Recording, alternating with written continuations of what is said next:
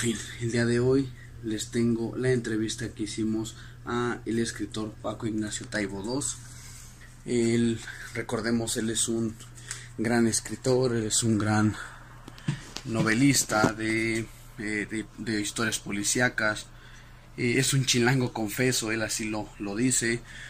Eh, él ganó el Premio Nacional de Historia, el Premio este, Latinoamericano de Novela Policíaca, el Premio Francisco Javier Clavijero, la medalla de acero al mérito histórico Capitán Alonso de León en el año 2012, eh, en fin.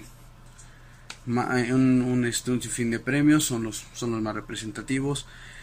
Y pues bueno, es un entusiasta de nuestra lectura en México y pues vamos a aprovechar y vamos a ver qué tiene para nosotros y sobre todo para ustedes que hacen este canal, que hacen este seguimiento a estas grandes personalidades. Y pues bueno, adelante. Espero que lo disfruten.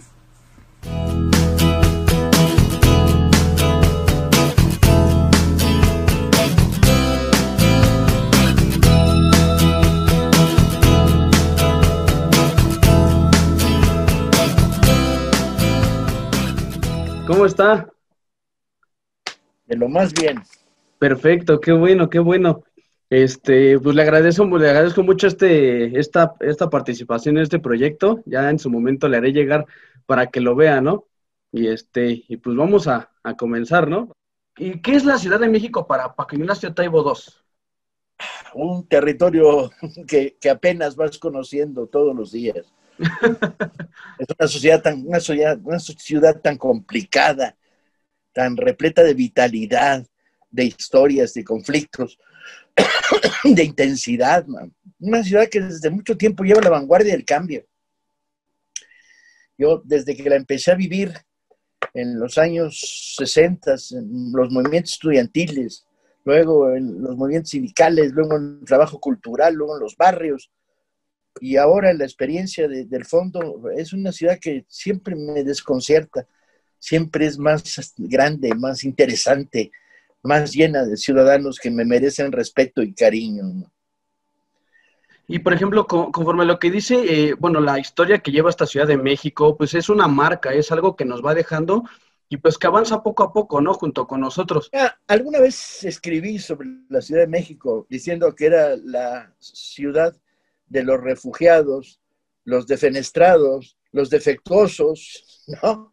Ah, y, y estos personajes urbanos que construyen la ciudad, hombres y mujeres, niños, adultos, mayores, siempre me reservan la mejor de las sonrisas y la mejor de las experiencias.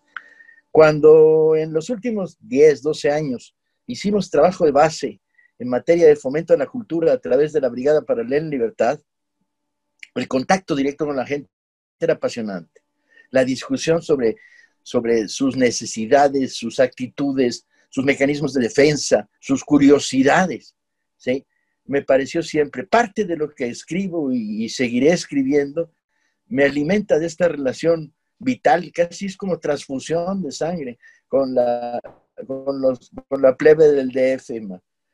Ansío salir del COVID y volver a la calle, pero básicamente para volver a entrar en contacto directo con, la, con la, raza. Son maravillosos. Esta ciudad es a toda madre, ¿sí? Es una ciudad mucho más allá de la apariencia, el fasto, el mundo del gran dinero. Es el mundo de poco dinero, de la plebe que aguanta, de la, de la solidaridad. Es una sociedad que cuando le aprietas el cuello, la tensas, se desborda en solidaridad frente a las inundaciones, los temblores, la necesidad de dar apoyo. Bueno, es impresionante cómo saca lo mejor de sí mismo hacia la calle. Ah, yo soy muy, no chilangocéntrico, porque la verdad es que soy de donde voy pasando y un día me siento ciudadano de Irapuato y otro día de París, pero sí soy chilangomante. ¿Qué pasa entonces con esa conexión que tiene el mexicano con su historia? Yo hablando como el maestro de secundaria, no la hay con los chavos. No, no la hay. No la hay porque durante generaciones se perdió. Pero la parte interesante es, la puede haber frente a tus chavos de secundaria. De repente mírenlos a la cara y diles, chinga, ¿ustedes quiénes son? ¿Son el polvo de los llanos de Azcapotzalco, de Nesa? Oh, son polvo enamorado, como dijo Quevedo. ¿Ustedes de dónde vienen? Vienen de personajes como el atolero, que durante la guerra de independencia se rebeló 11 veces y 11 veces lo metieron al bote y se dedicaba a hacer mítines a caballo en la lagunilla, ¿no? Y de repente te miran con cara de, ah, chinga, el atolero me late. Y le dices, ¿han ustedes oído hablar de Chucho Roto? El primer bandido antiporfiriano que le robaba a los ricos para dar a los pobres. Pues era aquí, en la calle San Cosme. ¿Dónde está tu secundaria? Está en este Ticomán. Ahí por Indios Ah, Verdes. su Madre, te fuiste lejos, compadre. Sí, está por Indios Eh, Verdes. bueno, pues son en Indios Verdes. Oigan, las dos estatuas des- des- desaparecidas de Indios Verdes, ¿quién las hizo? ¿Por qué las hizo? ¿Por qué estuvieron marcando el norte de la Ciudad de México durante años? ¿Y quién es el autor? O sea, siempre hay huellas terrenales que te relacionan el pasado con el presente. Y si sabes contárselas a tus alumnos, eres capaz de despertarles el gusto y el amor por la historia que tú y yo tenemos. ¿Por qué entonces no aprendemos de la historia los mexicanos? No aprendemos porque no nos la sabemos contar unos a otros. Ponte a contarla, compadre, ya verás si aprenden o no aprenden. Sí, por ejemplo, ¿qué, qué implica entonces a partir de ahí que tú seas el director del Fondo de Cultura Económica?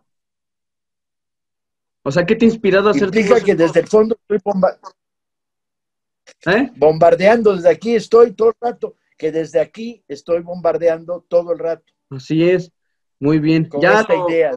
¿De lo, dónde? este, lo último, me Sí. las frases y usted me dice que son para usted. Vale, vienes.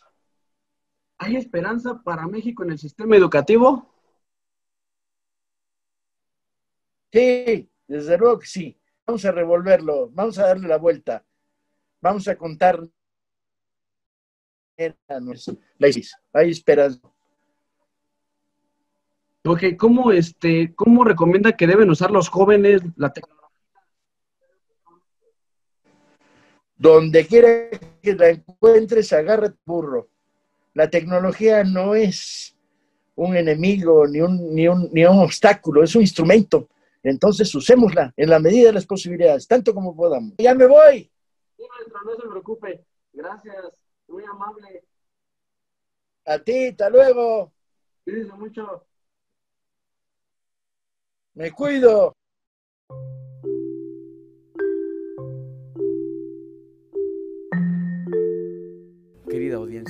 Espero que les haya gustado esta gran entrevista corta pero sustanciosa del escritor Paco Ignacio Taibo II que nos regaló un poco de su tiempo. Estaremos teniendo más entrevistas de- de este tipo en nuestro podcast y pues bueno, les mandamos un saludo hasta Alemania, por supuesto México, nuestros queridos amigos de Argentina, de Panamá, que nos siguen ya en este podcast. Gracias a ustedes, seguimos generando más contenido. Cuídense mucho. Nos escuchamos a la próxima.